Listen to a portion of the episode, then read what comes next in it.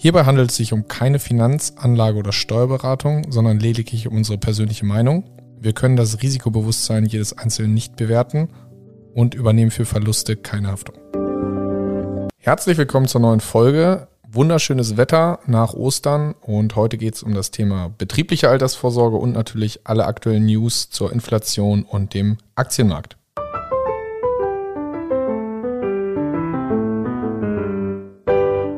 Finanzappell. Beratung on Demand.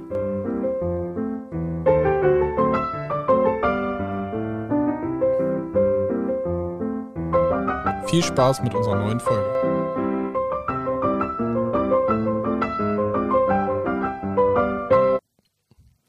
Ja, herrlich. Ich freue mich wieder heute in unserem Studio zu sitzen und mal, ja, wieder eine richtige schöne Folge aufzunehmen. Gefühlt ist schon länger her, muss ich gestehen.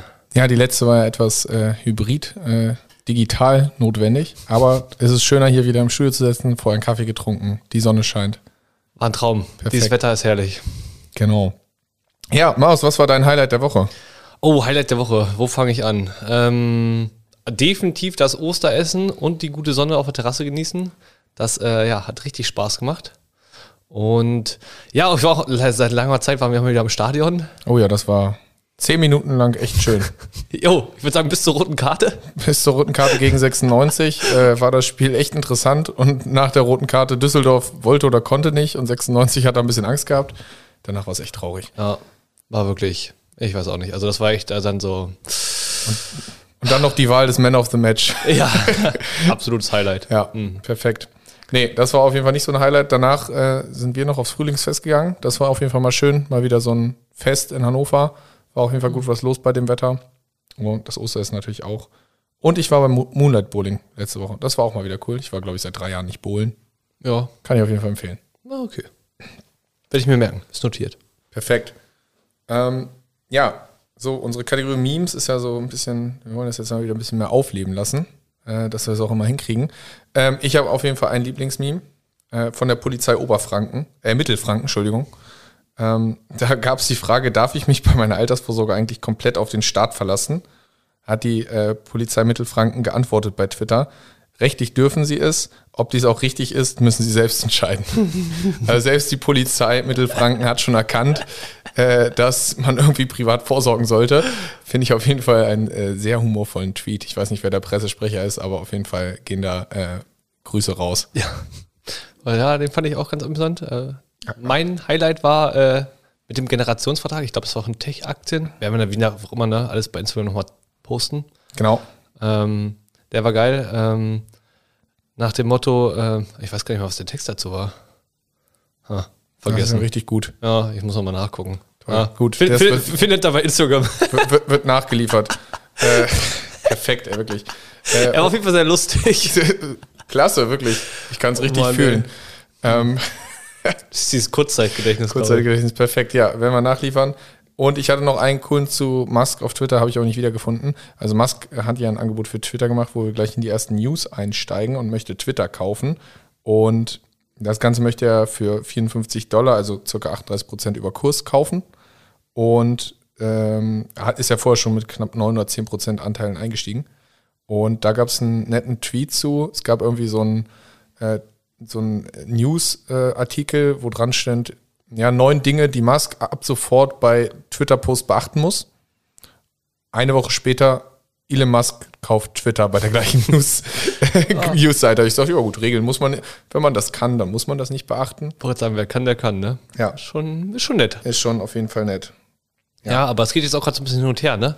Also manche finden das auch nicht ganz so toll, dass er das jetzt kaufen wollte, aber ja, Justin Sun hat ihn irgendwie überboten. Ja. Der, der, der, möchte das jetzt auch kaufen. Ich weiß nicht, warum auf einmal alle Twitter kaufen wollen, aber ist auf jeden Fall äh, ziemlich witzig. Definitiv. Ja. Mal gucken. Ja, anderer Shitstorm, wo wir schon dabei sind. Ankerkraut wurde gekauft von Nestle.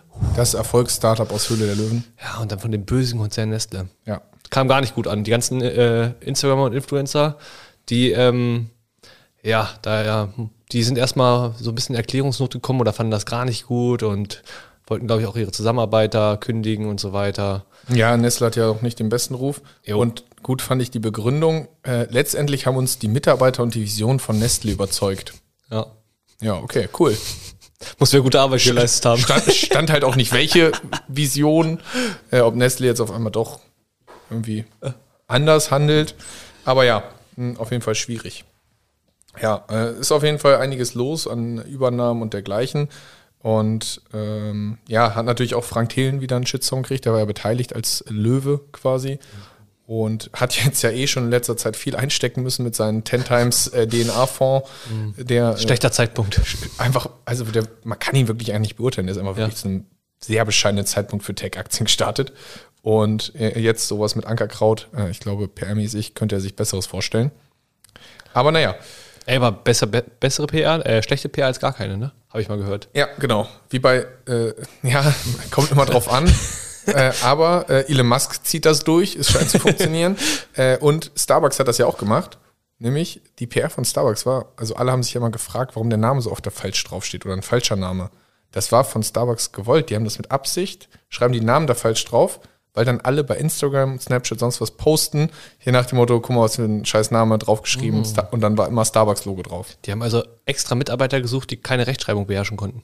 Nee, die haben ja auch einfach, also du sagst ja einen Namen, die schreiben ja manchmal was völlig Absurdes drauf. ich weiß, ich kenne Wir suchen Mitarbeiter, die kein, keine Sprache können. Ähm, Einstellungskriterium, Namen falsch schreiben. Ja, sie müssen nicht zuhören, wenn der Name gesagt wird. Ja, ist okay. Genau. Ja, man muss halt gucken, wenn schlechte PR ist, sollte sie halt nicht richtig schlecht sein, sondern nur sowas Lapidares wie ein falsch geschriebener Name oder so. Naja, was gibt's sonst noch am Markt? Oh ja, zurück zu den, ja, ich sag mal, ja, miesen Themen. Also ich glaube mal, der Ukraine-Krieg wird uns noch länger begleiten. Ja, Ähm, und Pandemie in China zumindest auch. Wenn man heute in der Orangerie wen getroffen, der kommt aus Zürich. Da gibt es komplett gar keine Maßnahmen mehr, keine Masken, nichts mehr. Also ich meine, wir sind, ich habe gesagt, ja, wir, wir nähern uns den langsam an. Ist doch hier auch schon fast so, oder? Ja, aber öffentliche Verkehrsmittel. Ja, da musst du noch was tragen. Genau. stimmt. Aber ja, im Kino musst du jetzt auch nicht mehr tragen. Kino ist War auch auch wieder befreit. War aber auch lustig. Gehst rein, so alle, die da arbeiten, tragen eine Maske. Es gehen welche ohne Maske rein und du bist so selber so, hm, okay, hier steht jetzt kein Schild mehr, muss ich jetzt eine Maske tragen, muss ich keine tragen, musste nicht mehr. War genau anders, als wir aus dem Urlaub zurückgeflogen sind. Alle Passagiere aus dem Flugzeug raus, Maske auf. Das ganze Flughafenpersonal keine Maske. Also darf ich jetzt die Maske absetzen oder nicht? Ja, ist es schon verrückt mit den ganzen Regeln. Aber da habe ich auch eine nette Aufnahme vom Schiffsverkehr vor Shanghai und vor Rotterdam gesehen. Oh ja, Vor Shanghai wimmeln jetzt die ganzen äh, Frachter, weil einfach, ich glaube, Stau. die Verladung um über 50 Prozent reduziert wurde. Das heißt, unsere Lieferengpässe werden uns äh, auch weiterhin äh, begleiten. Damit Inflation natürlich noch mal größer, weil wenn weniger Angebot da ist, wird das Ganze natürlich weiterhin steigen vom Preis. definitiv. Und dann kommt hinzu, Öl, Gasembargo wird immer weiter thematisiert und ja, überlegt, dass man es jetzt, sag ich mal, durchzieht. Ja. Und in dem Sinne kommt dann auch zwangsweise, war jetzt auch ein Thema, selbst bei den Politikern, dass äh, Wohlstandsverlust in Deutschland droht und wir jetzt, sagen wir mal, seit längerer Zeit wahrscheinlich den Höhepunkt jetzt erstmal erreicht haben und hinter uns lassen werden, aufgrund der ganzen Inflation und der höheren Import, Importe Ja. und so weiter. Ja, das definitiv. Da gab es auch ein äh, Interview von Musk zu, Elon Musk. Er hat gesagt, der Atomausstieg ist im Endeffekt eine Bedrohung äh, der nationalen Sicherheit. Ähm, Hat er dazu gesagt. Ist auf jeden Fall richtig, weil man sich natürlich abhängig gemacht hat. Und auf einmal darf im Wattenmeer, Niedersachsen kriegt dann jetzt doch eine Ölförderplattform im Wattenmeer. Wurde vor zwei Jahren, glaube ich, ein Veto gegen eingelegt. Auf einmal geht's doch. War natürlich aus Naturschutzgründen jetzt Naturschutz wichtigere Themen. wichtig. So. Weil Energieversorgung wurde ja auch zum ähm, nationalen, Ja, ne? ist, genau, und auch die Gasvorräte wurden natürlich, äh, wurden jetzt verstaatlicht und äh, unter Aufsicht äh, gestellt.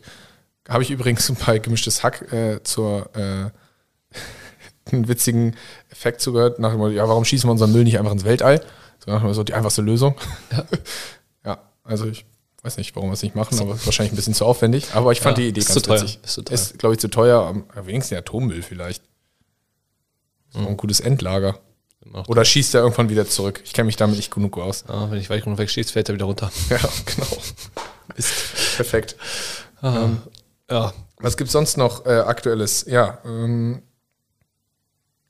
Ja, also allgemein überprüfen, glaube ich, auch alle Firmen, ich weiß gar nicht, ob wir letztes Mal schon mal angeschnitten haben, ähm, aufgrund dieses ganzen Thema und der ganzen Kriege und so weiter, ähm, ihre Investments auch in China tatsächlich, weil ja, man so die Autokraten beobachtet, was die so machen, wie die so reagieren und wenn wir eine hohe Abhängigkeit haben, haben wir jetzt in Russland gesehen, Rohstoffabhängigkeit, es ist schwierig irgendwie ja auf, sag ich mal, Vorhaben oder Vorgehen von denen zu reagieren, wenn man selber sich damit, sag ich mal, so stark ins eigene Bein schneidet, dass man Ja. ja. Und bei China ist es ja natürlich genauso, vor allem in Deutschland wieder, also Deutschland, ich weiß nicht, Deutschland hat die höchste Abhängigkeit von Russland gehabt Und von China auch. und von China jetzt so als Exportnation irgendwie auch nicht so gut. Ähm, ja, deshalb überse ähm, ja, sehen wir da gerade tatsächlich gerade vor allen Dingen auch auf der Investitionsseite ganz viele Unternehmen, die überlegen, ähm, ja, ich sag mal so weg von der Thema Globalisierung, der ganzen Wertschöp Wertschöpfungskette und hin mehr so, ja, zur Produktion vor Ort. Ja, definitiv. Und China hat eigentlich ja nur den Vorteil, dass sie nicht so stark sanktioniert werden, auch von den USA nicht. In, jetzt im vergangenen Wirtschaftskrieg, den hat ja schon jeder vergessen, den gab es ja auch mal, Handelskrieg. Ähm, weil einfach die Abhängigkeit von Europa und USA, einfach der Handel beidseitig gesehen so stark vernetzt und abhängig ist, dass es für alle Nationen eine Katastrophe wäre, wenn der jetzt einfach von heute auf morgen wegfällt. Aber mit, ja, gerade jetzt den Lockdown, die Zero-Covid-Strategie von China funktioniert eigentlich nicht mehr. Das merken sie jetzt auch, das Desaster mit Shanghai. Und wenn sie das so weiterfahren, äh, wird das Ganze so extreme wirtschaftliche Auswirkungen haben, auch für Europa und USA. Ja, hat nicht der IWF schon äh, die Wirtschaftsprognose Wachstum ähm, für Deutschland? Ich glaube, prognostiziert waren so 5% nach Corona, oder? Schon gesenkt, glaube ich. Ne? Ja, und jetzt sind es irgendwie noch 2,1 Prozent. Ups. Nicht mehr so viel. Nee. Ähm, ja, Also sehen wir, dass wir halt der USA krass daher sind. Ne? Also Europa ist mega krass mehr benachteiligt durch den Krieg und. Ölembargo und so weiter als Das- USA, wo wir in Anführungsstrichen Hochkonjunktur haben und kaum noch, also Arbeitsplätze sind, glaube ich, Arbeitslosenquote auf äh, vor Corona-Niveau. wieder. Und USA deswegen ja auch die Möglichkeit gehabt, die Zinsen zu erhöhen von der Fed. Ja. Ähm, Europa kann es nicht. Ja, wir können schon. Wir, Ja. können, wir könnten zumindest mal das. Anleihenkaufprogramm starten. Ne? Stoppen. Äh, stoppen. Ja. Wir, wollen es vielleicht gerade nicht. Ja. Ähm, Habe ich auch eine News zu gelesen. Die, wir haben uns außerdem bei Inflation verrechnet. EZB, Entschuldigung, Ja. passiert. Das ist geil, ja, verrechnet, oh, ist doch viel höher. Und achso, ja, bei nächstes Jahr sind wir schon wieder nur noch bei 3% vielleicht. Und übernächst bei 2,1. Ja, oder genau. Und dann so, äh, alle anderen sagen halt irgendwie, also alle, die Ahnung haben, die EZB macht das vielleicht bewusst, könnte man jetzt mal unterstellen, weil Entschuldung durch Inflation und so weiter, was sie da ja betreiben, ähm, sinnvoll ist auch, oder zumindest aus deren Sicht sinnvoll ist. Aber ähm, wenn man guckt, dass jetzt halt diese Zweitrundeneffekte einsetzen mit höhere Löhne und wenn die ganze, wenn wir angucken, die Erzeugerpreisinflation, Preissteigerung, die ist ja viel höher. Die waren ja irgendwie 25 Prozent oder sowas. So. Ja, Und wenn diese dann mal durchdrückt, letztendlich auch zu den Verbrauchern, ähm, da sehen wir, wir haben eigentlich noch gar kein Ende der Inflation, sage ich jetzt erstmal in Sicht. genau. Zusätzlich dazu. Ähm, Äh, Döner. Döner wird teurer. So, ganz, ganz schlimm für alle. Und die sagen, der Dönerverband, ich weiß nicht, ob es der Dönerverband ist wirklich, aber die Überschrift äh, dass der vertreten wird. Dönerverband heißt. Ja, aber in die Richtung, die haben gesagt, der Döner müsste eigentlich aktuell, also ich meine, ich finde den Döner 5 Euro schon relativ happig, sage ich jetzt mal. Ähm, aber die meinten, normalerweise müsste der Preis ungefähr schon bei 7,30 Euro liegen, damit die Dönerläden über, überleben könnten. 7,30 Euro, ja klar. Jo. Wobei in Hamburg der eine Döner hat, glaube ich, 6,50 gekostet, schon vor einem halben Jahr, da, als wir da essen waren. Ähm, ja, zusätzlich zum Zweitrundeneffekt der Inflation, ähm, es laufen von 10 Millionen Angestellten die Tarifverträge aus. Das heißt, die Verhandlungen und die Gewerkschaften haben die besten Verhandlungsvoraussetzungen denn je, weil die Inflation so hoch ist. Gott, mit jedem Monat. Mit so jedem Monat steigen die, äh, die, die, die Argumente quasi. Und ja, der Arbeitsmarkt wird weiter Engpässe haben, weil die Babyboomer-Generation, was ja sowohl die Rente betrifft, aber auch den Arbeitsmarkt natürlich, ja, jetzt nach und nach aus dem Arbeitsmarkt austritt und damit halt natürlich noch schnellere Lohnsteigerungen kommen werden, weil Fachkräfte weiterhin gesucht werden und damit die Lohnsteigerung äh, weiterhin ein arbeitsnehmerfreundlicher Arbeitsmarkt bleiben wird, sehr wahrscheinlich. Definitiv. Also, ich sag mal so, diese Prognosen von der EZB, ich weiß nicht, wer die abgibt, aber Ja, die Experten. Ja. Zum Beispiel eine vorbestrafte Lagarde. hallo, in die Schiene wollen wir jetzt nicht Ja. gehen. Aber ja, hast recht. Ich, also, es, hat, es besteht sich, glaube ich, immer wieder, wenn in Deutschland irgendwelche Politiker äh, irgendwie nicht so gut arbeiten, dann werden die mal abgeschoben nach, ins Europaparlament oder so. Ja, da redet ja keiner mehr drüber. Ja. Dann können die da ein bisschen arbeiten. Ähm, ja, und die haben ja das äh, Inflationsratenziel von 2% in den nächsten zwei Jahren zu bekommen. Alle Experten, hast du schon gesagt, halten das für unrealistisch und mit diesen Argumenten, die wir eben gehört haben, ist eigentlich nicht möglich. Und wir bräuchten dafür extreme Zinserhöhungen. Und da, um diese Inflation in den Griff zu bekommen. Und weil das einfach durch die Lieferengpässe so extrem getriggert wird. Und da sind es jetzt nicht so ein, zwei Prozent, sondern man redet eher so historisch gesehen so Richtung, wenn man das vergleicht mit der Historie, Richtung 10, 15 Prozent. Und das kann sich weder, also es kann sich weltweit eigentlich keiner leisten und am wenigsten Europa. Europa würde bei zwei, drei Prozent, sagen die Experten schon, äh, Probleme bekommen, die Eurozone. Definitiv. Zinsen, so. Und wie sie damit die Inflation in den Griff bekommen wollen, keine Ahnung. Ja, es wird spannend. Es wird spannender weitergehen, denke ich. Und ich sag mal so, jetzt wird ja reagiert. Jetzt gibt es ja, glaube ich, äh, Nahverkehr für 9 Euro, dieses Ticket, was eingeführt werden sollte. Ah ja, irgendwie landesweit dafür. Fahren. Ja, genau, bundesweit. Also für 9 Euro im Monat Nahverkehr-Ticket, glaube ich, für Zug und Bahn. Ganzen Tag oder wie? Ja, für den ganzen Monat. 9 Euro, ganzer Monat. Wird jetzt eingeführt. Zahlt aktuell 6 lang. Euro von Hildesheim nach Hannover für eine Fahrt. Ja, kannst du holen. Fängt das an? Und auch alle, die eine Monatskarte haben, kriegen irgendwie die Differenz irgendwie erstattet und so Wahnsinn. weiter. Wann gibt's das? Äh, ab Juli, meine ich. Ab Juli, naja. Ein bisschen ja. warten. Dann fahre ich auch Oder öfter, Juni. Dann fahre ich auch öfter Bahn. Dann fahre ich nicht mehr Auto. Juni oder Juli. Aber das ist halt ne, so ähm, die Alternative wegen steigenden Spritpreisen und so weiter. Da war ja auch irgendwie eine Reduzierung. Ich weiß gar nicht, wann soll das eigentlich kommen? Weißt du das noch? 30, ich weiß auch nicht. Es sollte ja irgendwie 30 Cent war ja so im Gespräch, ja, aber. Redet keiner mehr drüber. Nee. Aber gut, die Spritpreise sind eigentlich auch wieder unter 2 Euro. Ist, ah. Quasi die, billig. Die, die, die, magische Grenze ist wieder unterschritten. Ja. Jetzt ist es wieder billig, ja. Solange da eine 1 vorne steht, ja. ist okay. Und. Oh. Ja, wir werden aber äh, nach, wir haben einen Kapitalmarktbericht von Flossbach von Storch äh, ein bisschen analysiert. Wir werden eine lange Phase vom deutlichen negativen Realzins wahrscheinlich behalten aufgrund der Inflation, der aktuell knapp bei minus 7% liegt. Das heißt, jeder, der sein Geld bei 0% irgendwo liegen hat, macht eigentlich real 7% Verlust jedes Jahr äh, aktuell in diesem Jahr. Und wenn man sich dann ausrechnet, was das eigentlich bedeutet nach zwei, drei, vier Jahren, selbst wenn das mal nur bei minus 5% liegt, tut das richtig weh. Deswegen bleibt sachwertergebundenes Investment natürlich weiterhin interessant. Und ein Zitat dazu, Preisstabilität, habe ich gelesen, Preisstabilität ist, wenn die Leute aufgehört haben, über Inflation zu reden. Und aktuell redet jeder über Inflation. ja. So, jeder kennt das Wort auf einmal. Und deswegen sind wir da, glaube ich, sehr weit von entfernt. Und ja, ähm, Richtung Sachwerte, Immobilienzinsen natürlich unglaublich am Steigen die ja. Baupreise weiterhin am explodieren, kaum kalkulierbar. Also aktuell Haus kaufen und finanzieren, brutal. Wenn also, du noch was sanieren musst, auf jeden Fall eigentlich kalkulatorisch schwierig. Ja. Man muss sich da echt vorher einen guten Plan machen, damit das Ganze gut funktioniert. Mhm. Ja, und ansonsten habe ich noch äh, ein Thema. Ich habe noch gelesen, die Halbleiterindustrie. Ja. Ähm, also ein bisschen Chipmangel. Ähm, ja. Die möchten äh, 446 Milliarden investieren, um diesen Chipmangel äh, zu, vorzubeugen. Das ist vergleichbarweise ein Umsatz der Branche von 2020. Ist nicht schlecht, würde ich jetzt mal sagen. Also nach zwei Jahren später investieren sie die Summe, die der gesamte Umsatz war. Ist schon, schon verrückt. Aber da sieht man, wie einfach durch Elektrofahrzeuge, Digitalisierung und alles Chips halt einfach. Ja, und ich glaube, die wollen auch halt ne, umstellen, ne? Von der Produktion her, ne? Richtung genau. Entglobalisierung und so weiter. Ja. Ist halt trägt auch dazu bei. Also ich meine, natürlich. Ich, umsonst wird, glaube ich, in Deutschland auch von, ich weiß gar nicht mehr welcher Firma, eine Produktion eröffnet in Europa und sowas. Ich weiß gar nicht, wie viel mehr. Hm, den Marktführer, ich habe den Namen auch vergessen. Ja, ja mit diesem gefährliches Halbwissen. Schlecht. Ja. Ähm, aber ich habe auch noch weitere News. Erstens, Grunderwerbsteuer wird geändert. Oh ja, da kann man sich freuen. Jo, und für alle Eigentümer ähm, war die Überschrift, für alle Eigentümer droht eine XXL-Bürokratie in Deutschland. Ist man in Deutschland schon fast dran gewöhnt, aber hey, machen wir noch mal ein bisschen mehr. Ja. Ähm, und es ist so, dass ja die Grunderwerbsteuer, die Berechnung geändert werden sollte, hat der Bundesverfassungsgericht, äh, das Bundesverfassungsgericht beschlossen.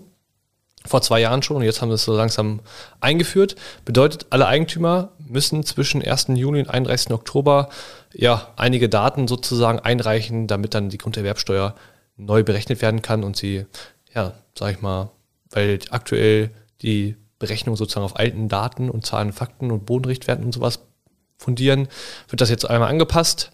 Kann für den einen oder anderen Eigentümer ja, eine Überraschung geben, je nachdem, wie stark da auch die Preise gestiegen sind. Und natürlich schlau vom Staat, das auszulagern auf den privaten jo, Eigentümer. Genau, also das ist geil. Also, also, Experten sagen schon, die sich damit beschäftigt haben, ja, für Eigentümer voll der Mega-Aufwand. Ähm, manche Unterlagen ist es relativ, ja, hat man nicht mal eben irgendwo rumliegen, sondern die muss man sich erstmal besorgen. Und dann kam noch so als äh, ist schon leichte Ironie dazu, ja, und fachliche Unterstützung kann man sich ja gefühlt auch nicht mehr holen oder kann man ja schnell holen beim Steuerberater und beim Architekten. Die haben ja aktuell nicht viel zu tun. Ja, genau so. Ah ja. Beide Branchen sehr Ja. unausgelastet gerade. Ich glaube, die freuen sich alle. Ja. Und deshalb fordern die jetzt schon, bevor das überhaupt sozusagen, ne? Also ich muss gestehen, egal mit wem ich bisher gesprochen habe, es wusste kaum wer, dass das jetzt eingeführt wird und die diese Unterlagen einreichen müssen, wird jetzt schon eine Verlängerung um drei Monate ähm, Perfekt. gefordert. Ja, und witzigerweise, man muss ja zum Beispiel einen Bodenrichtwert angeben. Den kann man als Privatmann gar nicht einsehen öffentlich. Man muss den beantragen und dafür Geld bezahlen. Ähm, das heißt, und dann dauert es wahrscheinlich schon vier Wochen, bis der beantragte Bodenrichtwert dann mal da ist oder so, keine Ahnung. Aber das kann man dann ja wieder, Bürokratieaufwand, steuerlich absetzen. Perfekt. Ist doch nicht schlecht. Macht auf jeden Fall viel Sinn. Ich merke schon, wir haben so viele News schon wieder. News heute. Aber eine Sache muss ich noch sagen. Aktuell, Umkehrung der Zinskurve bedeutet, kurzfristige Anleihen haben eine höhere Rendite als, also zwei, ein- bis zweijährige eine höhere Rendite als die zehnjährigen Staatsanleihen. Und das ist in der Regel ein Indikator wofür? Äh, für eine wirtschaftliche Rezession. So ist es. Also, da gab es sozusagen auch so das ein oder andere Aufhorchen kurzzeitig. Ähm, ja, mal gucken, ob das tatsächlich so der Fall ist oder ob sich das wieder, sag ich mal, umdreht. Ähm, ist natürlich aber, ja, schwierig, ähm, weil Zinsen weiter anheben. Mal gucken. Haben wir eben schon gesagt, geht eigentlich nicht. Ja. Äh, USA kann noch ein bisschen. So eine Zwickmühle, ne? Genau. Aber deshalb ist es in den USA auch schon so, dass wir da halt ähm, einen krassen Anleihencrash sehen an den Märkten. Ja, Anleihen sind aktuell ein schwieriges Thema. Nicht mehr so der klassische sichere Hafen, wenn die Aktien runtergehen, dass das sicher ist. Ähm, sieht man auch an den. Man muss halt wirklich genau gucken, welche Anleihen da noch lukrativ sind. Und das Long Only, ich halte die Anleihe, bis sie eigentlich fällig wird, Ja. ist aktuell eigentlich fast nicht machbar. Genau, also weil, kurzer Ausflug, wenn wir steigen allgemein Zinsen haben, steigt auch die Verzinsung von einer Anleihe. Bedeutet, am Beispiel zum Beispiel, in Österreich konnte man eine 100-jährige Anleihe erwerben, also Laufzeit 100 Jahre. Frag ich mich eh, wie er sowas kauft. Ja, richtiger Schwachsinn. Hat, Versicherer. hat dann immer, aber immerhin noch eine Rendite von 0,85 Prozent damals gegeben. Er war damals halt okay oder war ganz cool, weil man eben auch Zinsen bekommen hat. Ja. Aktuell, also damals war es dann halt auch so, man hat ne, für 100, sag ich mal 100 war der Einstiegskurs, ist es dann auch hochgegangen bis auf 140. Also Gut, ne, als die Zinsen nochmal weiter gesunken sind. Genau. Ähm, hat man auch noch, ne, also der Kaufkurspreis ging halt auch nochmal hoch. Ähm, und ja, als dann jetzt die Zinserhöhung kam, gab es halt irgendwie einen Crash auf einen Kurspreis von 58. Ähm, das ist mal so, ups, Fast eine Halbierung bei. Anleihen. Anleihen, äh, Aua. Und ja, sagen wir es mal so, wenn wir jetzt noch eine Zinserhöhung Richtung 3%, sag ich mal, kommen würde, dann würde der Kurs so, haben die so berechnet, kalkuliert, prognostiziert auf Richtung 32 fallen. Ja, perfekt. Mal eben so ein Oder- Drittel des Einkaufswerts. Oder, oder, ich, oder ich halte die halt für die nächsten 92 Jahre noch und mache 0,85% Rendite bei einer Inflation aktuell von Ja. 7%. Das ist, glaube ich, ein guter ist ein Deal. guter Deal. Ähm, ja, ist auf jeden Fall schwierig und ja, deswegen auch Katie Woods äh, hat jetzt ja auch gesagt, äh, eigentlich Zinserhöhung, hat die Fed kritisiert für Zinserhöhung ähm, aufgrund dieser umgekehrten Zinskurve. Das heißt, die ersten Investoren werden natürlich kritisch, weil gut, die mögen es natürlich auch lieber, wenn die Zinsen niedrig sind. Ich würde sagen, vor allem bei ihren Fonds, ne? Ich sag mal so. Oh, der ARK-ETF. Ach so, ja, das ist auch noch eine gute äh, Analogie dazu. Ich weiß gar nicht, ob das das richtige Wort ist.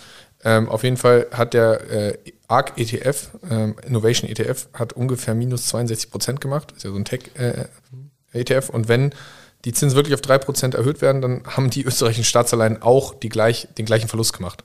Aber das eine sind Anleihen, das andere ist ein Tech-ETF auf äh, Kleinunternehmen das, oder mittelständische Unternehmen. Das heißt, wenn man sich das einfach vergleicht, ist Anleihen natürlich aktuell auch ein schwieriges Thema.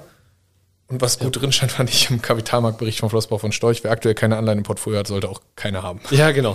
ähm, Äh, gutes Fazit. Mhm. Hier natürlich kurz, ist natürlich alles hier keine Anlageberatung, ähm, sondern einfach nur unsere persönliche Meinung und jeder sollte sich persönlich informieren. genau. Oder sich professionelle Hilfe holen. Genau. Wir können natürlich das Risiko gar nicht einschätzen. Ähm, ja, aber letzten Oder News. hast du gesagt, persönliche oder professionelle Hilfe? Professionelle. Genau, zum Psychiater bitte. Perfekt. Die sollten. Lassen wir einfach so stehen. Ja, man muss auch manche Sachen einfach mal unkommentiert wirken lassen. Unkommentiert wirken lassen. Okay, machen wir so. Ähm, wollen wir zum Thema der heutigen Folge kommen? Ja, aber vielleicht noch für alle Einzeltiteljäger da draußen, aktuell Berichtssaison. Auch Einzeltitel können, je nachdem, wie die Berichtszahlen sozusagen ausfallen. Also die sind jetzt wieder verpflichtet, sozusagen jedes Unternehmen präsentiert die nach und nach, ähm, die zu veröffentlichen. Ähm, kann halt auch dazu führen, dass wir stärkere Schwankungen den, von einzelnen Titeln oder auch Branchen sehen können, je nachdem, wie die Marktnews da ausfallen. Ja, also wer da investiert ist, sollte aktuell News verfolgen und gucken. Und es ist natürlich immer schwierig, solche ja, Unternehmenszahlen zu traden oder zu handeln vorher und zu prognostizieren, weil das machen halt professionelle Broker wirklich und dass man da selber besser ist, ist natürlich immer ein hohes Risiko. Man kann natürlich gucken, ob man irgendwelche einzelne Branchen, Branchen eher long oder short sieht, aber ich glaube, kurzfristig ist das sehr schwer. Aber man sollte auf Schwankungen vorbereitet sein. Genau so ist es. Und langfristige ne, Anleger. Ist es egal. So ist es. So ist es. Ja, sind wir durch für heute, ne? Genau. Mit den News. Mit den News. So, Folge vorbei. Lassen wir das Ganze. Ähm, nee, wir haben ja heute eigentlich das Thema betriebliche Altersvorsorge. Der letzte Punkt, der noch von der privaten Vorsorge eigentlich offen ist von unserer Reihe jetzt gerade. Verzeihung, wir haben eine Übersichtsfolge gemacht, wo wir schon mal was angeteasert haben. Also grundlegende Infos kann man sich da nochmal einhören. Genau. Riester-Basis haben wir dann in einzelnen Folgen nochmal auseinandergenommen. Letztes Mal Flex und Depot. Und dieses Mal das Thema betriebliche Altersvorsorge, eigentlich der am höchsten gefördertste Vorsorgeweg in Deutschland. Ja. Und das Ganze funktioniert, wie der Name schon sagt, natürlich über den Arbeitgeber. Und es gibt ja so ein paar unterschiedliche Durchführungswege. Da wollten wir heute mal ein bisschen drauf eingehen, was da eigentlich so zu beachten ist. Grundsätzlich ähm, kann man sagen, es gibt eigentlich zwei Kernthemen. Einmal eine rein arbeitgeberfinanzierte betriebliche Altersvorsorge. Das heißt, mein Arbeitgeber zahlt einfach für mich irgendeine Altersvorsorge und ich, mich kostet das nichts. Sich gut an. Guter Deal, ja. Ich kriege was geschenkt. Geschenke sind immer gut, würde ich immer mitnehmen. Oder es gibt eine Mischfinanzierung, eine Entgeltumwandlung. Das heißt, ich spare einen Teil meines Bruttogehalts in eine Form der betrieblichen Altersvorsorge, die wir gleich uns angucken werden. Und dann spare ich mir darauf meine Steuer- und Sozialabgaben. In der Ansparphase. In der Ansparphase. Bis hin zu einem gewissen maximalen Betrag. Das ist aktuell 4%. BBG ist sozial- und steuerfrei. Und nochmal weitere 4% ähm, sind dann nochmal steuerfrei. Ähm, und das sind 4% sind 282 Euro, 8% dann 564 Euro, die ich von meinem Bruttogehalt umwandeln kann. Monatlich. Monatlich, ja, guter Hinweis. Und seit 2019 ist der Arbeitgeber dazu verpflichtet, auch 15% des Beitrags in die Mischfinanzierung zu bezuschussen. Also kann das auch Sinn machen. Ja, definitiv. Jetzt kann man meinen, okay, dann ist der Arbeitgeber ja, findet das nicht so cool, weil der muss ja auch was reinzahlen, aber das sind eigentlich nur seine Ersparnisse der Sozialabgaben und Steuerabgaben. Also Ja. kostet das effektiv dem Arbeitgeber eigentlich gar nichts, wenn er 15 bis 20 Prozent Zuschuss gibt. Ähm, und vorher? Was, wer hat das vorher gekriegt? Ähm, vorher hat er das gespart, Oh. wenn er es nicht bezuschusst hat. Also was vorher so betriebliche Altersvorsorge und das Unternehmen macht noch einen Gewinn. Ja, Clever. Hätte ich ja allen Clever. angeboten. genau. ja, genau. Hätte ich als Chef jeden angebotenen Mitab äh, Mitarbeiter, äh, äh, ich kann dir Geld sparen. Ja, und jetzt ist das äh, dank dem Betriebsrentenstärkungsgesetz so geregelt, dass sowohl Neu- als auch Bestandsverträge, für die, alle, die vielleicht einen Altvertrag haben, mit 15 Prozent verpflichtend bezuschusst werden müssen. Der Arbeitgeber darf auch mehr zahlen. Also der kann auch 20, 30, 40 Prozent bezuschussen oder mehr. Und man kann auch die vermögenswirksamen Leistungen in die betriebliche Altersvorsorge fließen lassen. Ja, sind, würde ich sagen, alles, was mehr ist, ist immer besser. Mehr ist immer besser, das ist richtig. Ähm, und wenn man das Ganze Arbeitgeber finanziert hat, dann hat man einen kleinen Nachteil. Man hat erst einen Anspruch nach drei Jahren im Betrieb mit der Altersvorsorge auf diese Zahlung. Das heißt, eine Verfallbarkeit ist erst nach drei Jahren gegeben. Ja, Wenn ich also nach einem Jahr den Betrieb verlasse, dann ist es nicht mehr da. Aber gut, es ist auch geschenktes Geld, deswegen. Ja, ich wollte sagen, das ist ja auch, ne, die Unternehmen sollen das ja auch, also machen sie ja, oder so ist der Gedanke für Mitarbeiterbindung. Vor allem aktueller Fachkräftemangel ist das ja vielleicht nochmal so ein kleiner Bonus. Genau, deswegen geben auch viele Unternehmen mittlerweile mehr als 15% Zuschuss oder geben sogar eine Arbeitgeberfinanzierte, weil die sagen, okay, gut, das ist ein Alleinstellungsmerkmal, das ist ein zusätzlicher Bonus, der mich weniger kostet als mehr Gehalt ähm, und Mitarbeiter gegebenenfalls bindet. Mm, Wenn ich das Ganze mischfinanziert mache, also mit einer Ent- Entgeltumwandlung, dann habe ich sofort quasi den Anspruch darauf, weil es ja mein Gehalt ist, was umgewandelt wird. Jo. Wäre doof, wenn nicht. Gehalt weg. Ja, und grundsätzlich kann man sagen, man kann später in der Auszahlphase, muss man Steuer- und Sozialabgaben, also Steuer- und Krankenkasse darauf zahlen. Ich habe einen kleinen Freibetrag, ne? Ähm, genau, man hat einen Freibetrag. Äh, ab auf die ersten 160 Euro muss ich keine äh, Krankenkasse zahlen. Also Rente, in Deutschland wird ganz einfach natürlich wieder alles. Ganz viele Ausnahmen gibt es Ja. immer. Das Ganze soll auch weiterhin oder ist geplant von der Bundesregierung noch besser zu fördern, dass es höhere Freibeträge gibt, dass es noch attraktiver wird, über den Arbeitgeber vorzusorgen. Und ich kann später maximal 30 Prozent der Kohle Cash rausnehmen. Bei den meisten Anbietern, das kann noch variieren. Und äh, 70 bis 100 Prozent eigentlich als Rente. Steuerlich gesehen macht es eh Sinn, das, also, oder mehr Sinn, das Ganze als Rente sich auszahlen zu lassen. Definitiv. Ist natürlich auch hier keine steuerliche Beratung. Fragen Sie Ihren Steuerberater. Genau. Oder Arzt oder, oder Apotheker. Ähm, Ja. Aber dadurch, durch die ganze Förderung, kann man bei einer betrieblichen Altersvorsorge eine Förderquote von zwischen 100 bis 150 Prozent vom Staat erreichen. ja, Also- ganz nett. In der Ansparphase eigentlich eins, also das beste Produkt, wenn man Thema Förderung reingeht. Ähm, und beispielhaft, also wenn man 200 Euro da einzahlt in den Vertrag, dann merkt man netto auf der Abrechnung nur 100 Euro. Ja, ist natürlich ganz gut für den Zinseszinseffekt, wenn ich jetzt irgendwie 40 Jahre lang 200 statt 100 Euro sparen kann ähm, und mein Steuersatz ja tendenziell in der Rente deutlich niedriger ist und meine Sozialabgaben auch, ähm, dann ist das eigentlich ein super äh, Hebel quasi darauf, auf mein Geld. Kann ich quasi mein Geld hebeln. Mhm. Und Ende 2019 waren die aktuellsten Zahlen, die ich irgendwie gefunden habe auf die Schnelle, waren 653 Milliarden Euro in betrieblichen Altersvorsorgemöglichkeiten investiert. Also Ansprüche aus diesen Kassen. Sowohl Leute, die schon in Rente sind, als auch Leute, die noch einzahlen. Ja, ist ein bisschen was. Ist ein bisschen was. Wir haben überlegt, dass, dass ja unsere Regierung 10 Milliarden in die gesetzliche Rentenversicherung nachschießen wollte für die Kapitaldeckung. Die, die jetzt doch nicht da sind, ne? Die, die jetzt im Bundeshaushalt auf einmal doch fehlen. Wollten nur fragen, ja. Ja, fragst für einen Freund, ne? Ähm, genau. Äh, und 653 Milliarden sind diesen Vorsorgewegen. Mhm. Gibt es da aber einen ganz klaren Spritzenreiter von der Verteilung her? Ähm, das sind die Direktzusagen. Das ist ein Durchführungsweg. Direktzusage, das sind ca. 48 Prozent der Mittel, die da drin liegen. Also die 300 von den 653 Milliarden. Ja, das ist einiges. Ist einiges. Ähm, und eine Direktzusage ist im Endeffekt den Weg, den wir vorhin beschrieben haben. Der Arbeitgeber zahlt die Beiträge für die Altersvorsorge. Ja, das ist ein netter Weg. Also ist auch cool, dass es davon eigentlich so viele gibt. Ne? Genau. Haben wir, glaube ich, hauptsächlich die großen Unternehmen. Ne? So VW hat da, glaube ich, was. VW, Coca-Cola, äh, Ja. also große Unternehmen haben sowas oft, äh, die das einfach als zusätzliche Leistung für ihre Mitarbeiter zahlen. Das kostet die Mitarbeiter nichts, die zahlen das einfach rein. Und das ist, also bei Direktzusage ist eine passive bilanzielle Rückstellung, ist für einen äh, Arbeitgeber natürlich sehr interessant, weil er kann die Anlage da eigentlich frei wählen und äh, das Ganze wird ähm, über eine Rückdeckungsversicherung, also im Endeffekt später eine Lebensversicherung aktiviert in der Auszahlphase. Das heißt, er ist total flexibel in seiner Anlage. Passive bilanzielle Rückstellung ist natürlich auch interessant. Du hast schon gesagt, bei besonders großen Unternehmen, ähm, so, so ein Zehn-Mann-Unternehmen hat das sehr selten. ähm, genau. Und im Endeffekt ist der Arbeitgeber im Endeffekt selbst Versorgungsträger und muss die zugesagte Rente irgendwie auszahlen bzw. auszahlen lassen über einen externen Versicherer. Mhm. Und äh, das Ganze ist natürlich über einen Pensionssicherungsverein über Beiträge abgesichert. Das heißt, es ist jetzt nicht so, dass einfach jeder Arbeitgeber da irgendwie ganz viel Geld liegen hat und das Ganze, wenn Er kann das verwenden, meinst du? Genau, ja, verwenden und wenn er pleite ist, dann ist weg. Ja. Ähm, sondern er muss Beiträge in den Pensionssicherungsverein äh, zahlen, um quasi das abzusichern. Ja. Ja, Direktzusage, wie gesagt, wenn der Arbeitgeber das anbietet, grundsätzlich natürlich sehr interessant, weil es ist geschenktes Geld. Das Ganze funktioniert eigentlich immer kapitalgebunden ähm, und ja, wie gesagt, die Anlage kann da variieren. da muss man natürlich, also was heißt, im Endeffekt kann man dann keine Wahl, wenn man bevor ich es kann man eh. Geschenkten Gaul, ne, da kann man leider auch, hat man keine Einflussnahme. Genau, und selbst wenn der geschenkte Maul dann nicht top investiert ist, ähm, ist es besser, als darauf zu verzichten. Ja. Würde sich natürlich freuen, aber Wenn das noch gut wäre, ja. ja. Genau. Ja, dann gibt es eigentlich noch vier weitere Durchführungswege, Jo. Also, die restlichen 50 Prozent teilen.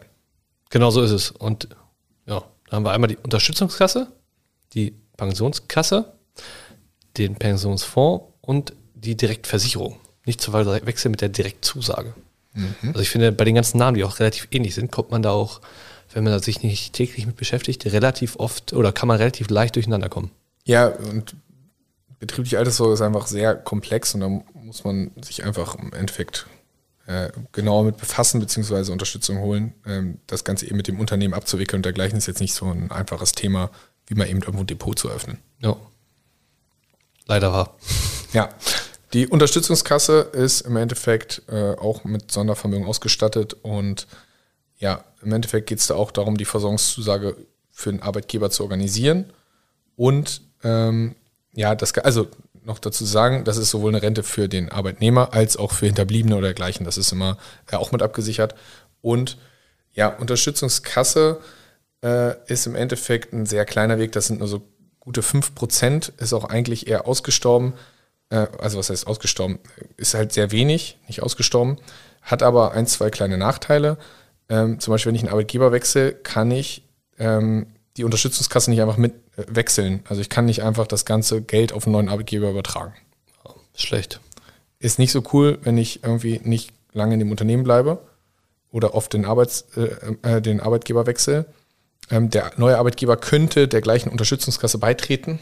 Die Wahrscheinlichkeit, dass er das nur wegen mir macht, ist natürlich relativ Ja. gering. Ich habe mal nachgefragt, nein. Ja. Vorteile der Unterstützungskasse sind natürlich, egal wie hoch der monatliche Beitrag ist, auch über 8% BBG, ist das äh, Ganze steuerfrei. BBG, BBG, Beitragsbemessungsgrenze. Genau. Grenze. Bei der Gerade die- Messungsgrenze kann man relativ schnell googeln, wo die aktuell liegt. Ähm, und im Endeffekt waren die 8% ja diese 500 und 62 Euro. zwei- 64 Euro. Ah, verdammt. Genau. Und ähm, genau, bis 4% ist es sozialabgabenfrei, wie bei der normalen Regelung auch. Aber das heißt, wenn ich besonders hohes Brutto habe, Unterstützungskassen sind auch äh, oft dann bei Vorständen ähm, ja, oder Vorstandsmitgliedern ähm, oft beliebt, wenn die ein hohes Bruttoeinkommen haben oder allgemein Geschäftsführer, ähm, dann ist das natürlich steuerlich sehr interessant und Geschäftsführer und Vorstände wechseln ja jetzt in der Regel auch nicht so oft den Arbeitgeber, außer bei großen Unternehmen. Aber Je nachdem, je je nachdem. nachdem. So, das eigentlich so zur Unterstützungskasse. Ja, dann würde ich sagen, kommen wir zur Pensionskasse. Mhm. Die macht einen- den Durchführungsweg öfter, so Richtung 30 Prozent, 28, 30 Prozent. Also, sage ich mal, nach der Direktzusage der meist durchgeführte Weg. Und ist letztendlich äh, ja, eine Einrichtung zur Altersvorsorge für Mitarbeiter eines Unternehmens. Und ja, der Mitarbeiter erhält sozusagen eine Zusage und die entweder sozusagen von ihm selbst durch eine Gehaltsumwandlung, was wir vorhin schon hatten, oder durch den Arbeitgeber finanziert wird. Also gibt es wieder wie vorhin beide Durchführungswege. Und ja, die Personenkasse verwaltet sozusagen einfach das Vermögen, was da drin ist und zahlt später dann eine Altersrente oder das angesparte Kapital da sozusagen dann aus. Also eigentlich wie eine Versicherung. Genau, ist eigentlich so ähnlich so wie eine Direktversicherung. Und der Unterschied der ist sozusagen nur Unterschied? so ja, historisch aus der Vergangenheit ähm, war es so, dass Pensions, äh, Pensionskassen ähm, für die betriebliche Altersvorsorge in Großunternehmen und öffentlichen Dienst zum Einsatz, also hauptsächlich halt bei den Unternehmen sozusagen, die so ne, öffentlichen Krankenhäuser, Versorgungswerke und so weiter, da gibt es sozusagen den Durchführungsweg relativ oft. Okay, und die Direktversicherung ist dann auch unternehmensunabhängig So quasi möglich. genau. Perfekt. Genau. Und äh, hat sich ja geändert 2002? Genau, da wurde das sozusagen der Markt für Pensionskraft geöffnet. Und ja, deshalb gibt es sozusagen, die meisten Unternehmen haben halt so ein, wie heißt das Ganze nochmal, so einen Tarifvertrag. Und da ist dann sozusagen die Pensionskasse noch, ja, mit, ja, darauf beruht die halt sozusagen die Existenz und der Durchführungsweg. Ja. Und das Problem ist halt bei Pensionskassen, die investieren halt oft in Anleihen, dementsprechend Eben der drüber gesprochen. ja, inne, wer gerade so aufgepasst hat, der weiß, Anleihen allgemein auch bei dem Zinsumfeld vorher nicht so die beste Wahl. Ähm, ja, hat auch dazu geführt, dass ähm, aufgrund der letzten Jahre mehrere Pensionskassen ähm, Schieflage geraten sind. genau in Schieflage geraten sind und der Pensionskasse der Steuerberater wurde sozusagen die Lizenz entzogen. Ja. Nicht so gut. Stark, dass es gerade den Steuerberatern passiert. Ja, habe ich mir auch gedacht. Können nicht so gut mit Zahlen. Ja, Ja, da haben, glaube ich, 140 Millionen gefehlt 2019 ja. und ja, waren weg. Huch. passiert. Und dadurch wurde den Versicherern, ähm, finde ich witzig, also 2019 wurden den Versicherern dann die Verzinsung um 1 bis 3 Prozent gesenkt. Wie hoch die jetzt genau war, weiß ich nicht, aber 1 bis 3 Prozent Senkung ist auf jeden Fall nicht so cool. Kommt auf jeden Fall deutlich weniger an der Rente raus. Und witzigerweise heute findet man aber nur noch, also die, den Entzug der Lizenz war, glaube ich, äh, 21, Ende 21 oder Anfang 22. Ja, genau. Und jetzt steht aber so drin in den ganzen Artikeln, das hat aber gar keine Auswirkung, also dass die Lizenz entzogen wird, hat gar keine Auswirkung für die Versicherten. Ja, die Auswirkung gab es schon vor zwei Jahren Ja, wollte gerade sagen, mit der Senkung. mit, der, mit der Senkung, aber je- jetzt halt nicht. Ja. Und Ja. Fun Fact dazu, Also was für ein Fun-Fact, das ist eigentlich gar nicht witzig. Ne, stehen immer noch Pensionskassen unter Beobachtung, ne? Ich glaube, weiß gar nicht, von 130 irgendwie 40 Stück oder so, 45. Ja, genau. Also stehen Intensiver Beobachtung. Also das heißt, die, die sind, diese Pensionskassen haben da äh, teilweise alle Probleme, dadurch, ja gut, aufgrund des Niedrigzins und Weltwirtschaftsanleihen. Ist schwierig, ne? Die Rendite zu erwirtschaften ist schwierig. Ähm, und die können das natürlich auch nicht einfach ändern, wie sie ihr Geld anlegen, äh, ohne, ohne größere Aufwände. Deswegen. Ich sagen, die dürfen das auch, glaube ich, gar nicht, oder? Wenn ich mich da, oder wie war das? Nee, klar. Irgendwie gibt es immer eine Möglichkeit, ja. aber ich glaube, es ist ein Riesenaufwand, sonst hätten sie es wahrscheinlich irgendwie schon mal gemacht. Ja. Mhm. Und ja, also somit äh, circa ja. ein Drittel der Pensionskassen unter intensiver Beobachtung. Das ist schon nicht so gut. Nicht gut. Und ähm, ja, also da auch Steuerberater haben da dann auf einmal gesagt, auf einmal einen Brief gekriegt und dann drittelt sich auf einmal so deine äh, betriebliche Altersvorsorge. Ist nicht so witzig. Drittel nicht. Ein bis drei Prozent, oder? Ja, ein bis drei Prozent weniger Verzinsung. Ah ja, gut, ja. Hast du das mal umgerechnet, ja? Das bedeutet ein Drittel? Nee, aber ich äh, kenne da einen äh, okay. Steuerberater, Steuerberater, wo das Okay, dann sorry für den Einwand. Ja, ein bis drei Prozent niedrige Verzinsung. Also das heißt, da ging es doch ordentlich ganz gut runter. Ich weiß jetzt nicht, ob es genau ein Drittel war. Ja, so also, es war also es war ganz ordentlich. Wahnsinn. Ja. Krass. Ja, dann würde ich sagen, von der Pensionskasse zum Pensionsfonds. Vom Namen her hört sich das irgendwie schon mal besser an. Irgendwas mit Fonds. Irgendwas mit Fonds ist immer gut. Machen wir das mit Fonds. verspricht die Rendite, aber ne, kommt ja immer drauf an. Ja, sind so knapp 8 Prozent ja. der Milliarden, die da drin liegen. Ja. Aber wie vorher auch, ne, Arbeitgeber als auch mischfinanziert möglich. Ansonsten eigentlich ähnlich wie die Pensionskasse. Wollte gerade sagen. Außer, wie eben schon gesagt, kann halt ne, investieren in Aktienfonds, ETFs. Ja. Also vom Grundsetting schon mal ganz gut. Ja. Ansonsten Durchführungsweg wie Pensionskasse. Kurz ja, und knapp sage ich jetzt einfach knapp. mal. Wollen ja auch nicht zu lange hier reden. Das Ganze ja. muss man sich eh im individuellen Fall ja nochmal. Ich wollte sagen, auch, auch, jetzt hier, wir haben es ja schon betont, eine Aktienfonds, ETF verspricht erstmal Investitionen in Sachwerte, aber wie das da genau aussieht, ist dann ja immer auch die Frage. Genau, dann ist es doch ein Geldmarktfonds, der da drin ist. Ja, ähm, genau. Ja, dann als letztes die Direktversicherung, 11 Prozent. Das ist eigentlich so die verbreitetste Form in kleineren Unternehmen oder für äh, auch Mischfinanzierung, sage ich mal so, wo das Ganze einfach ähm, ja, frei wählbar ist, sage ich mal so, wo, der Unternehmen, wo das Unternehmen jetzt nicht wirklich was vorschreibt. Ist eine sehr flexible Form geht auch arbeitgeberfinanziert oder mischfinanziert. Ähm, und das Ganze ist im Endeffekt eine Lebensversicherung, also wie äh, das alles, was wir vorher schon drüber geredet haben, die Folgen, wie eine Riester, wie eine private Vorsorge oder dergleichen, einfach eine Lebensversicherung. Hört sich nicht schlecht an. Ja. Kann sowohl klassisch als auch Kapitalmarkt investiert sein. Also auch da kann eine feste Verzinsung hinterlegt sein. Also muss man auch gucken, was das für ein Produkt ist. Nicht jede Direktversicherung ist gut. Ähm, weil wenn ich da eine feste Verzinsung von 0,9% habe oder so, dann ist schwierig mit Rendite. Ja. Hm. Ansonsten eigentlich auch ähnlich wie ein Pensionsfonds oder Kasse, also vom, von, der, von der Grundstruktur, von der Anlagethematik. Und aber früher waren halt Pensionskassen nur in Großbetrieben möglich, was ja geändert wurde. Deswegen waren in kleineren Betrieben dann immer die Direktversicherung. Und ich kann Arbeitgeber wechseln. Perfekt. Wie funktioniert das Ganze? Ja, also letztendlich kann ich sozusagen mit meinem Vertrag zu meinem neuen Arbeitgeber gehen und sagen, hier, würdest du den auch weiter besparen. So. Und ist dann natürlich abhängig von dem Arbeitgeber, ob der sagt so, yo, ähm, tut mir leid, wir haben hier vielleicht entweder, wenn wir zum Beispiel nur einen Arbeitgeber ähm, finanzierte Altersvorsorge haben, dann wird es schwierig. Ja, dann kriegt man was geschenkt, dann geht das. Ja, genau. Dann kann man seinen alten Vertrag da vielleicht nicht weiter besparen. Oder er sagt so, ja, machen wir nicht, machen wir anders. Aber er kann auch sagen, ja, machen wir. Ist gar kein Problem. Vielleicht kriegst du bei uns auch noch ein bisschen mehr Förderung, nicht nur 15 Prozent, sondern wir machen hier übrigens noch vermögenswirksame Leistung und 20 Prozent. Das muss man immer individuell prüfen. Ähm, kann sozusagen ganz einfach sein, kann eine Herausforderung darstellen, aber das kommt immer noch an. Da sollte man sich dann mit seinem Berater zusammensetzen, wenn Arbeitgeberwechsel ansteht, einfach. Und das Ganze sauber die Bühne bringen, äh, weil sonst ja. kann das Ganze dann auch irgendwo wenn da Beträge ausstehen oder der Vertrag ruhend gestellt wird oder so, dann ist er irgendwann manchmal nicht mehr reaktivierbar. Ähm, das heißt, da einfach äh, frühzeitig drauf zugehen. Und ich sag mal so, in der heutigen Zeit, wir haben schon gesagt, arbeitnehmerfreundlicher Arbeitsmarkt. Grundsätzlich, wenn man zum neuen Arbeitgeber geht, hat man ja eine ganz gute Verhandlungsbasis aktuell. Definitiv. Deswegen ähm, sind die meisten da auch eigentlich relativ entspannt, den Vertrag einfach zu übernehmen. Ansonsten kann man auch das Kapital aus dem Vertrag zu dem neuen Anbieter übertragen. Genau.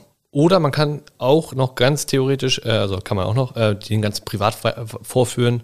Genau. Ähm, ob das dann halt sinnvoll ist. Ohne, Muss man gucken, wie lange ja, das noch läuft. Genau. Oder man stellt ihn einfach beitragsfrei und die, ähm, das Geld arbeitet weiter für einen. So und in den ersten drei Jahren kann man sich das Geld sogar auszahlen lassen, falls man jetzt, ja. äh, falls es erst ganz kurz läuft. Also wahnsinnig viele Möglichkeiten, die ich da irgendwie habe, Ja, unglaublich. um das mal kurz zusammenzufassen. Also ich auch. persönlich wirklich, wenn man keine Ahnung davon hat, äh, Ja, ich finde eins der Themen, wo man am meisten Beratung oder Unterstützung braucht tatsächlich. definitiv. Und auch, dass wir sind ja in einigen Unternehmen äh, in der Thematik tätig und Du meinst auch, die Arbeitgeber brauchen da Unterstützung bei der, Berat äh, bei der Auswahl und Durchführung? sie sind zumindest sehr dankbar darüber und auch gerade die Personalabteilung und Buchhaltungsabteilung ähm, und teilweise sogar die Steuerberater sind sehr dankbar, wenn sie dann äh, Berater an der Seite haben, die einfach unterstützen und da halt gerade Arbeitgeberwechsel, wie ist das mit den Zulagen, was mit gesetzlichen Änderungen, sich da einfach drum kümmern. Ja. Ähm, weil natürlich hat man als Arbeitgeber auch Besseres zu tun, als sich in das Thema so extrem reinzufuchsen und die Personalabteilung hat eigentlich auch andere Jobs. Als zu gucken, ob man doch schon 15% Arbeitgeberzuschuss auf alle bei, äh, Verträge Genau, und wo eigentlich noch sowas schlummert und äh, ist das jetzt alles nach Gleichberechtigung auch in Ordnung oder kriegt irgendwer 20 und der andere nur 15? Ähm, ist natürlich auch ein Thema, was rechtlich bei einer äh, Prüfung dann irgendwann in- interessant wird. Das heißt, da sowohl als Unternehmen als auch als Angestellter würde ich mir immer einen Berater zur Seite ziehen. Definitiv. Ja, ähm, grundsätzlich sollte man, kommen wir glaube ich so zum Schluss der Folge. Ich wollte sagen, so ein kleines Fazit, ne? Genau. Roundup. Kurzes Fazit, ähm, natürlich immer, kann nicht Ja oder Nein sagen grundsätzlich, außer das Ganze ist arbeitgeberfinanziert, da würde ich immer Ja sagen. Ähm, Nein, ich will kein Geschenk, Geld Genau. geschenkt bekommen. Und ansonsten gibt es natürlich einfach ganz viele Dinge zu beachten bei betrieblichen Das haben wir eben schon gesagt, ähm, wo man sich äh, intensiv mit beschäftigen sollte oder Hilfe holen sollte. Und wenn das Ganze mit einer Entgeltumwandlung ist, sollte man wirklich sich beraten lassen und gucken, wie viel Prozent Förderung kriege ich, wie wird das Geld angelegt, wie hoch sind die Kosten, weil auch dann kann es sein, ähm, dass sich eine betriebliche Altersvorsorge manchmal nicht lohnt, wenn das zu teuer ist oder die Anlage schlecht ist. Trotz der ganzen Durch äh, ne, Förderung und so weiter. Genau. Und ähm, weil man sollte nie etwas machen oder investieren nur wegen der steuerlichen Absetzbarkeit. So Egal ob bei Immobilien, Altersvorsorge, Investment, ist immer schlecht. Ich weiß gar nicht. Es gibt ja auch immer ganz, ganz viele Anbieter, die man da auch noch wählen kann für den einzelnen Durchführungsweg. Ja, Und dementsprechend, wie gesagt, auch da ist es wichtig, nicht jeder Anbieter ist da optimal aufgestellt. Und ähm, einige Anbieter bieten das gar nicht mehr an, genau, weil sie es äh, nicht abwickeln können. Von, achso, Garantieabwicklung haben wir noch. wollte sagen, wir haben Garantie ganz vergessen. Also grundsätzlich bis zum 01.01.22 galt, die Beiträge sind zu 100% garantiert.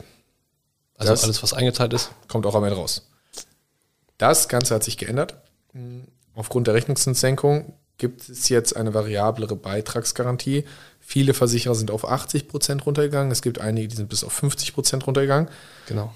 Wichtig dabei zu wissen, gerade als Arbeitgeber, ist, ähm, dass das Ganze natürlich auch, äh, da gibt es einen Haftungsausschluss für die Garantie dergleichen, weil man es gesetzlich eigentlich immer noch garantieren muss. Aber das ist natürlich auch eine Thematik, die man ähm, beachten muss. Wie viel Beitragsgarantie möchte ich da eigentlich haben? Welcher Anbieter kann die gut abwechseln, sodass trotzdem viel, eigentlich viel oder fast alles in die freie Anlage kommt? Ich wollte sagen, das ist ja eigentlich das Ziel, ne? Genau. Ähm, grundsätzlich will ich aber trotzdem sagen, als Schlusswort, äh, wo das Thema ja etwas sehr komplex war, Jo. so eine Podcast-Folge, sollte man keine Angst davor haben, sowohl als Angestellter als auch als Chef, sich mit dem Thema auseinanderzusetzen, sich einfach Unterstützung holen. Und als Angestellter würde ich einfach sagen, sich trauen, auf einen Chef oder die Personalabteilung oder Kollegen zuzugehen, wie das denn eigentlich im Unternehmen geregelt ist. Weil man hat dann Recht drauf, also das Gesetz regelt, dass wenn der Chef keine Form der betrieblichen Altersvorsorge anbietet, man sich die frei aussuchen darf. Er muss dann Er muss das machen. Durchführen, gesetzlicher Anspruch. Und im Endeffekt kann man sich da einfach informieren und dann gucken, was sind die Bedingungen, das Ganze prüfen lassen. Und wer das nicht selber machen möchte oder wer dann bei der Überprüfung Hilfe haben möchte, sollte sich einen Berater holen. Da stehen wir natürlich gerne immer zur Verfügung. So ist es. Und ähm, ja, ich glaube, damit wären wir auch eigentlich durch für heute, würde ich sagen. Ja, mir fällt auch gerade so spontan nichts mehr ein. Also war, ich würde sagen, war viel News, aber ich glaube, wir haben das Thema BAV so nochmal grundlegend ganz gut irgendwie zusammengefasst und Durchgangswege es durch dieses Wirrwarr mal ein Durchgang. kleines Zusammenfassung gegeben, aber ja, Genau. doch, ich bin zufrieden. Ich denke auch. Und ich glaube, das ist halt auch so ein Thema, womit sich die wenigsten intensiv befassen. Ja, und obwohl es eine, einer der besten Wege sein kann. Ja, also das, wenn man nicht vorher darüber informiert wird, ähm, dann kann man es ja auch nicht für sich nutzen. Nee, wie mit, ja. Wie immer. Wie wenn immer. ich ne, wenn ich es nicht weiß, dann geht's auch nicht. Ja. Gut, dann würde ich sagen, sind wir für heute durch. Ja, Wir können jetzt noch ein bisschen das Wetter genießen. sagen, Wetter genießen und dann geht's bei mir zum Training. Hab Genau. Bock. Perfekt. Ich gucke heute Abend wahrscheinlich noch HSV gegen Freiburg. Freiburg, DFB-Pokalfinale. Hätte ich von Clubs her jetzt nicht gedacht, aber ja, da gab es eine Überraschung. Genau, im DFB-Pokal ist, äh, sind ja die Top-Clubs eigentlich alle raus. Ähm, ja. Willst du jetzt äh, Hamburg und Freiburg nicht als Top-Club bezeichnen? Das eine ist ein Zweitligist. Ja, ich weiß. Aber als ich es gesagt habe, habe ich auch schon mal, wer ist eigentlich noch dabei? Ähm, zwei andere Teams. Ah, okay, wir sind richtig drin, ey. Richtig drin im, äh, im DFB-Pokal-Game. Keine Ahnung. Ähm, ich bin gespannt. Mal gucken, um, wie das Ganze wird. Vielleicht wird es ja trotzdem. Leipzig und Union Berlin. So.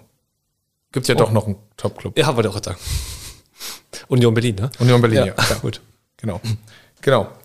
Schade, dass Frankfurt nicht drin ist, dann hätten die vielleicht mit 60.000 Fans äh, nach Berlin fahren können. Das wäre geil. Das wäre witzig. ähm, genau. Gut, ja, dann würde ich sagen, Ja, bis in zwei Wochen. bis in zwei Wochen. Ciao, ciao. Ciao.